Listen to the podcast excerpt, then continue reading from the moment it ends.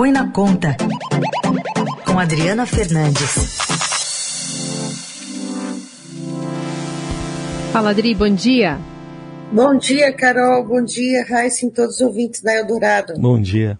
Parece que o governo está fazendo as contas e está encontrando dinheiro de sobra ali para dar bolsa caminhoneiro, auxílio para taxista, motorista de aplicativo.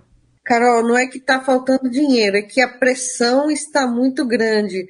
O presidente da Câmara, Arthur Lira, na noite da quarta-feira, ele deu o tom, disse que a casa vai trabalhar agora para fazer um subsídio específico para os caminhoneiros. Esse é um um dos trabalhos que, segundo ele, segundo Arthur Lira, é, já com depois da votação do projeto que fixou um teto de 17% para o ICMS sobre energia elétrica, combustíveis, gás natural, querosene de aviação, transporte coletivo e telecomunicações. Esse projeto é uma das cartadas do, do governo e dos aliados do presidente Jair Bolsonaro para reduzir o preço na bomba dos combustíveis e também a tarifa de energia. Portanto, o foco agora é enfrentar a possível guerra, possível greve, desculpa, dos caminhoneiros, que eles estão insatisfeitos. O governo já fez algumas medidas menores, mitigadoras, mas eles não, aceit, não aceitaram e a criação desse subsídio para os caminhoneiros passa a ser uma das prioridades. O presidente Jair Bolsonaro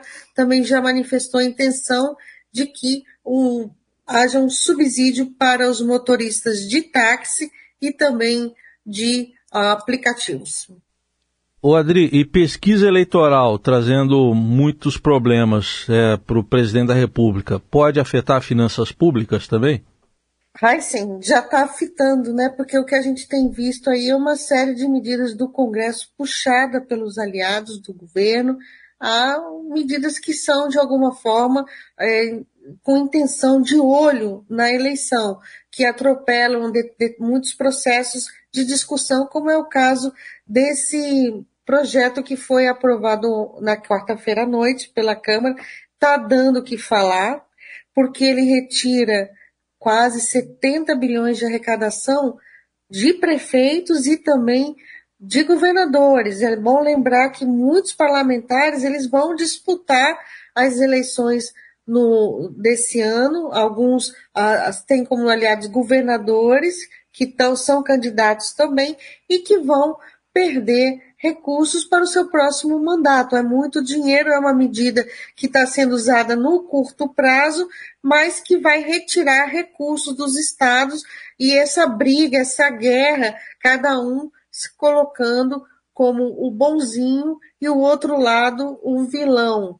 O governo diz que quem é o vilão são os governadores que não querem reduzir o imposto os governadores dizem que o governo está também cheio de dinheiro em caixa e não faz um subsídio ou um, não usa né, esses recursos para é, fazer uma política mais assertiva é, de, de subsídio. Então, é uma briga que vai passar agora para o Senado e tudo isso afeta as contas públicas porque não há uma discussão organizada em torno de como o governo ou como o Brasil né, lida com essa questão é, da, da, dos preços altos dos combustíveis e de, de energia e tantos outros que estão impactando a inflação e, claro, vão tirar voto do presidente Jair Bolsonaro. Ontem a, a, a pesquisa Datafolha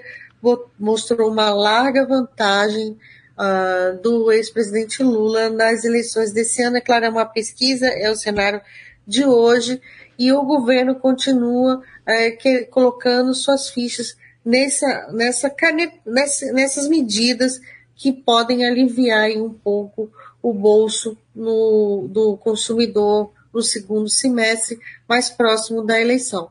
Põe um ponto aqui também que Bolsonaro é, reuniu integrantes da equipe econômica que apontaram que, ele, que o governo pode, que a economia brasileira pode sim é, crescer 2% esse ano e com uma força maior no segundo semestre. Vamos ver se isso se dá de fato. Tem um ponto que eu gostaria de ressaltar que uh, no início do ano as previsões eram muito negativas para a economia, alguns bancos, inclusive, pro, propondo recessão.